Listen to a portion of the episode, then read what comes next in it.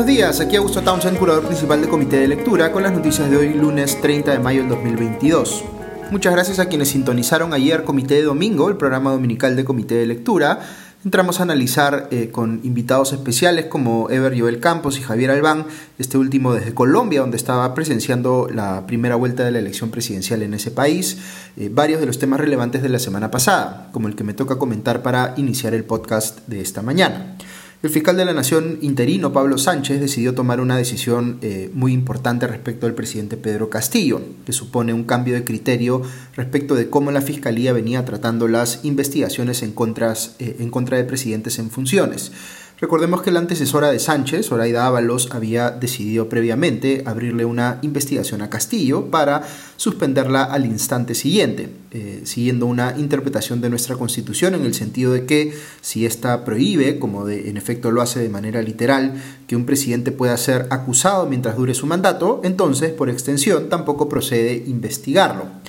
Eh, no es que Ábalos hubiese eh, introducido esta interpretación que tiene otros antecedentes, pero es ciertamente eh, algo que fue determinante en el caso de Pedro Castillo para que se entendiera que el actual presidente no solo no iba a ser acusado durante su mandato, sino que tampoco iba a ser siquiera investigado.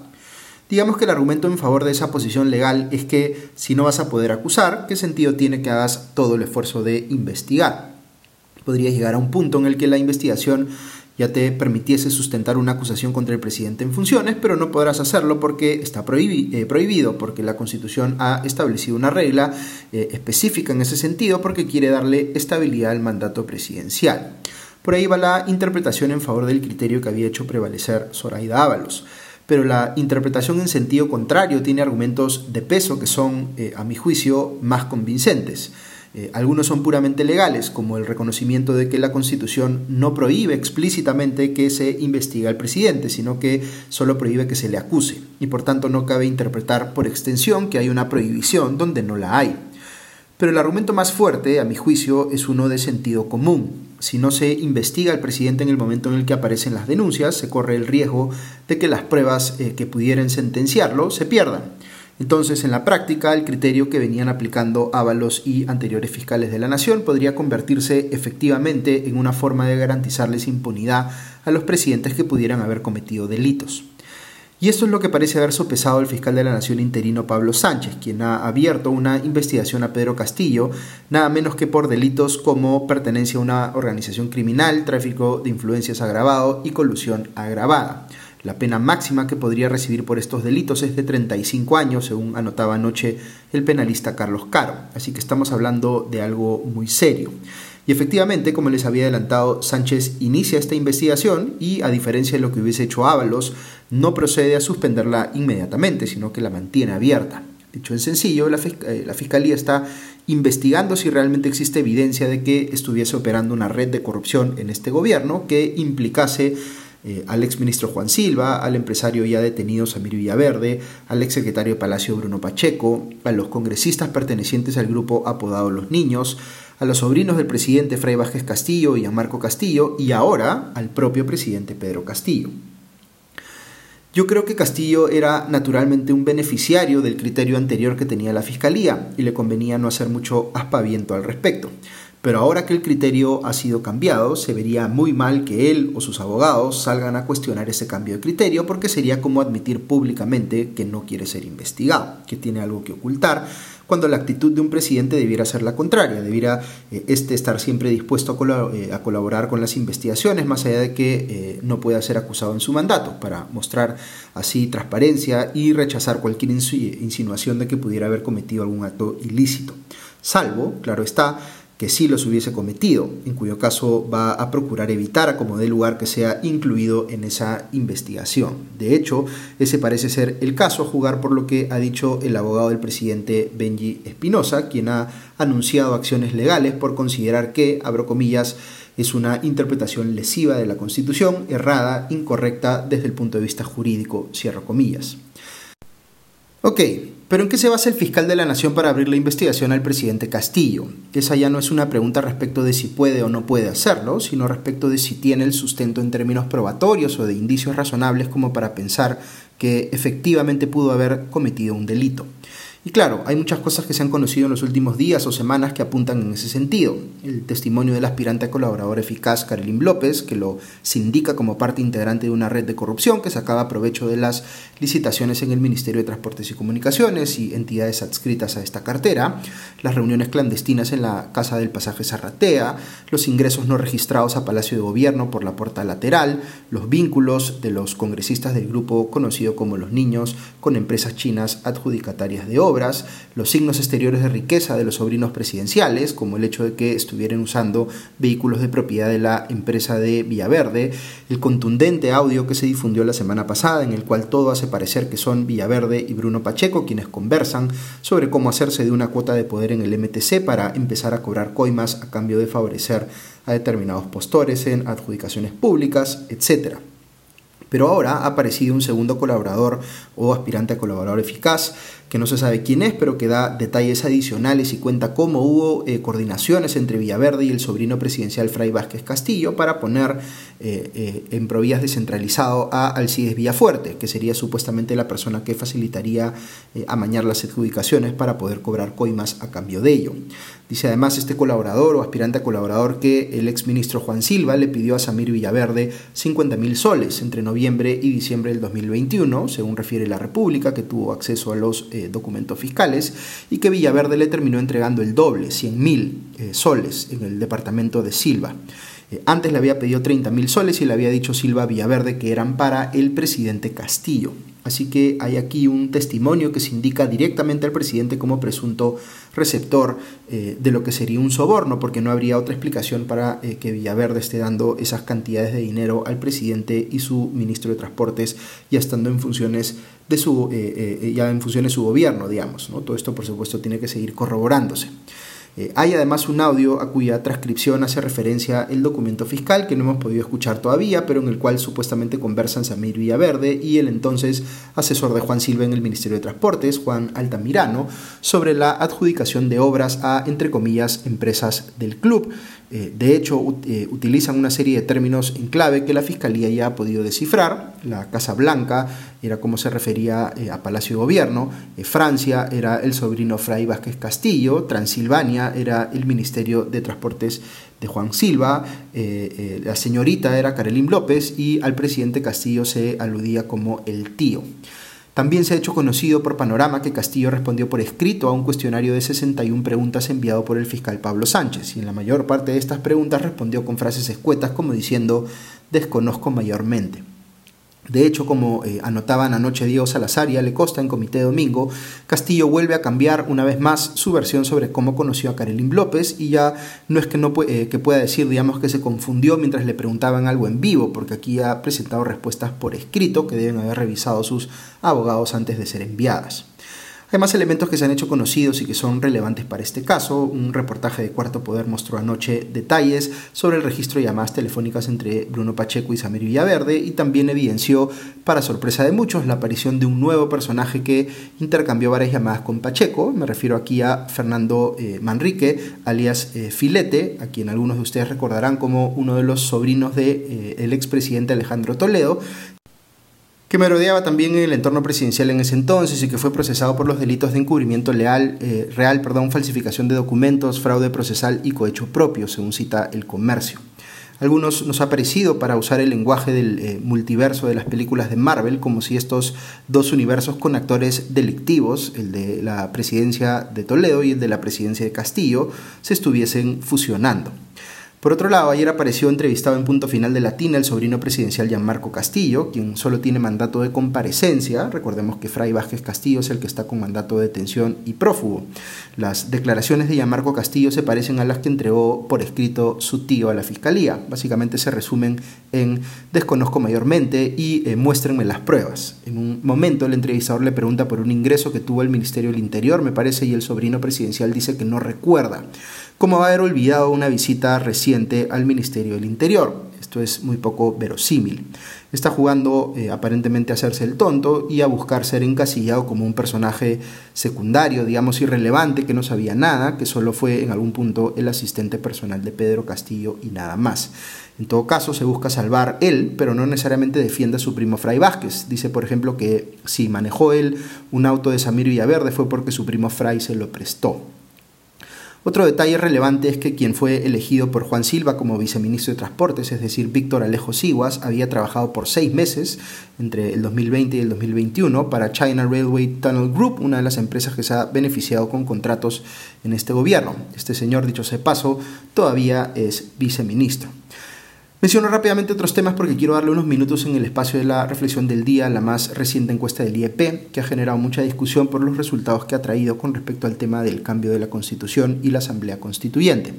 Lo que no puedo dejar de mencionar es que desde anoche tenemos nuevo ministro de Trabajo, el reemplazo de Betsy Chávez es Juan Ramón Lira Loaiza, quien venía desempeñándose como director general de Derechos Fundamentales y Seguridad y Salud en la gestión de la censurada eh, Chávez, de modo que no hay o no tengo yo en todo caso mucha expectativa de que cambie mucho lo que venía siendo su antecesora. Lo que sí es muy preocupante es que, además de la visible falta de cualificaciones del ministro de Desarrollo Agrario, Javier Arce, para asumir ese cargo en plena crisis alimentaria, resulta además, según se pudo ver anoche en un reportaje de Cuarto Poder, que Arce ha estado preso en el penal San Jorge por presunto delito de usurpación y hoy tiene la condición de reo libre en un proceso penal por estafa genérica.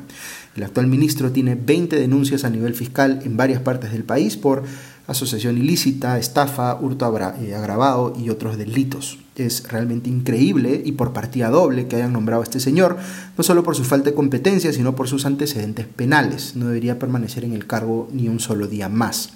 Pero claro, ¿cómo podríamos exigirle al presidente Castillo que se tome este tema con seriedad cuando en un evento público en Guaral acaba de declarar, citando una eh, conversación que supuestamente tuvo con una persona en Amazonas, que, abro comillas, hambruna les va a dar solamente a los que no trabajan, a los ociosos, cierro comillas?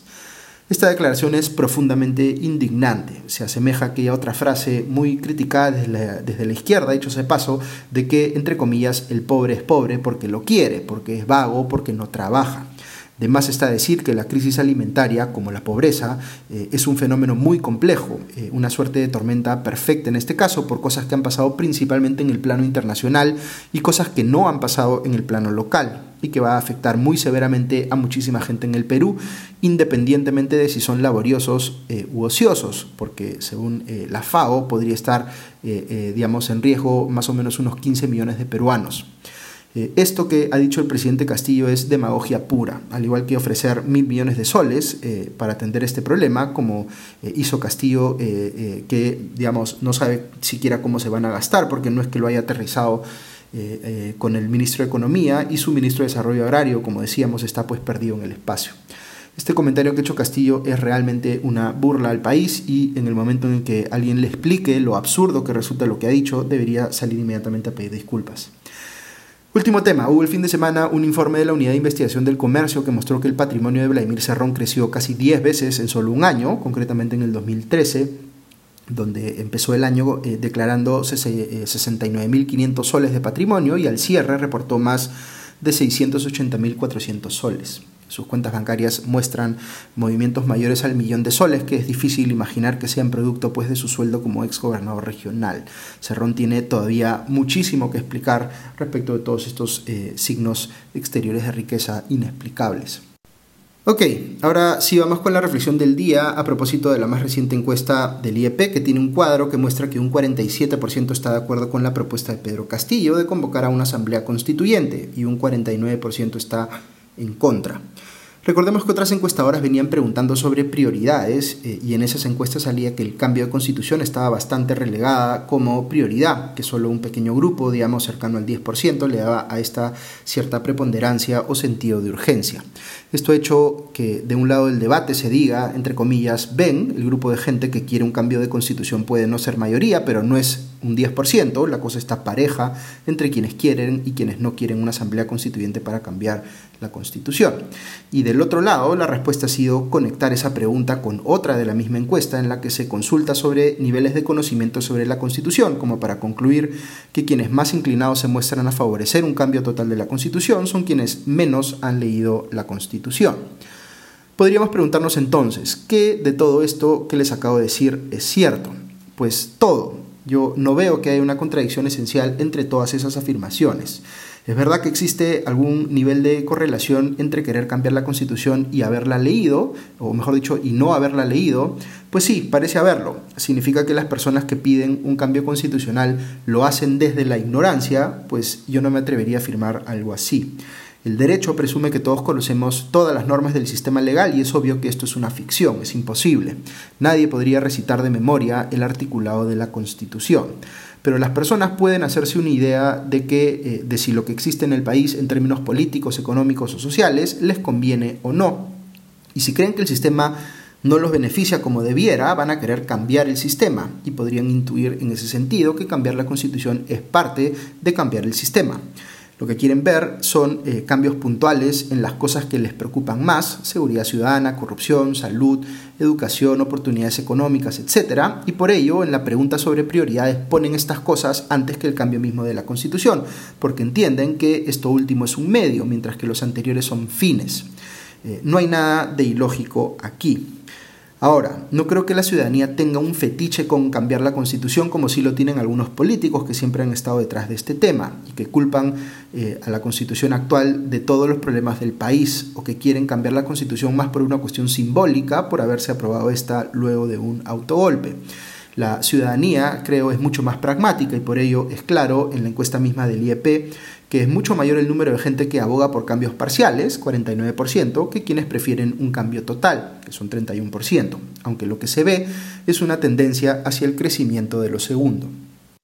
¿Por qué pasa esto? Pues porque la defensa de la actual constitución se hace de manera muy mala. Eh, en serio, ¿qué creen que van a lograr diciendo que todos los que quieren un cambio de constitución son unos ignorantes? Este tipo de defensas lo que hacen es favorecer más bien a la posición contraria y alimentan torpemente la narrativa populista del presidente Pedro Castillo, en el sentido de que las élites supuestamente ilustradas son el enemigo del pueblo que no quiere un cambio de constitución porque no quieren perder eh, control sobre el sistema. Yo estoy en contra de un cambio total de la Constitución, como les he hecho evidente en muchas oportunidades en este podcast, pero estoy de acuerdo con que eh, o con aquellas personas que están en la posición contraria y que dicen que este tema sí merece ser discutido es de una ingenuidad política enorme pensar que si este tema no se discutiera, por ejemplo, en los medios, entonces eh, esa discusión va a desaparecer como por arte de magia. Eso es absurdo. Si se está incubando en el Perú un sentimiento antisistema porque mucha gente siente que lo que hay no le funciona, eso se va a manifestar tarde o temprano de una forma u otra hay indudablemente mucho trabajo que hacer para explicar por qué la gran mayoría de problemas que la gente sufre son problemas de mala gestión pública y no de diseño constitucional, pero esa es solo la mitad del trabajo. La otra mitad, que es la más difícil, pero aquella en la que las élites tienen mayor responsabilidad de incidir, es cómo se solucionan efectivamente esos problemas de gestión pública, precisamente para darle estabilidad institucional a nuestra eh, frágil democracia. Un punto final. Creo que sería equivocado asumir que ese 47%, que, 47 eh, que apoya la propuesta de Asamblea Constituyente de Pedro Castillo lo hace porque apoya en general a Pedro Castillo o que éste tenga control sobre esa eventual Asamblea Constituyente. Para nada, el nivel de desaprobación del presidente Castillo sigue subiendo, sigue aumentando y de manera muy marcada el número de gente que percibe a su gobierno como corrupto y sigue incrementándose el número de gente que quiere que haya adelanto de elecciones generales. Yo creo que el apoyo a una asamblea constituyente está correlacionado de alguna forma con esto último, porque la gente lo debe sentir como una forma de librarnos de lo que hoy existe, de hacer borrón y cuenta nueva y tirar los dados de nuevo, aunque sea Castillo el que lo haya propuesto. Porque Castillo podría haber propuesto eh, el adelanto de elecciones y eh, igual, digamos, mucha gente habría respaldado esa opción, más allá de que él haya sido el proponente. Entonces, yo creo, y aquí por supuesto podemos discutir y discrepar, que la posibilidad de una asamblea constituyente es percibida por muchos como una salida a la crisis política actual. Es una salida, a mi juicio, muy peligrosa e inconveniente. Para mí, mucho más sensato es ir por el camino del adelanto de elecciones con cambios parciales a la Constitución, como parte de una reforma política que arregle eh, en lo posible los problemas de diseño de nuestro sistema político. En el tema económico ya les he comentado, yo tengo, eh, eh, tengo además un podcast especial que explica mi posición en detalles y no creo que haya que hacer cambios mayores en el capítulo económico de la Constitución, que es bastante bueno. Dicho esto, mientras más complicada se ponga la situación del gobierno de Pedro Castillo, creo que en general va a aumentar la favorabilidad tanto al escenario de adelanto de elecciones como al escenario de convocatoria de asamblea constituyente. Desde mi perspectiva personal, lo que es clave para eh, convencer eh, eh, digamos, eh, o lo que tendría que ser clave, digamos, aquí hacia adelante es convencer de que lo primero, el adelanto de elecciones, digamos, acompañado de reformas puntuales en la parte política de la Constitución, es una alternativa mucho mejor que lo segundo, que sería tirar todo por la borda, incluido lo positivo que hoy tenemos, y empezar desde cero con toda la incertidumbre e inestabilidad que eso generaría, y con el probable resultado de que la eventual conformación de esa Asamblea Constituyente sería igual de cuestionable que la de cualquiera de nuestros últimos congresos, o peor, y tendría una capacidad muchísimo mayor de causarle un daño irreparable al país. A los que votaron por Pedro Castillo y ahora se hacen los sorprendidos de que este haya sido el resultado de su gobierno, habrá que preguntarles si no creen que les va a pasar lo mismo si, en las actuales circunstancias, con las reglas políticas que hoy tenemos, elegimos pues a una asamblea constituyente.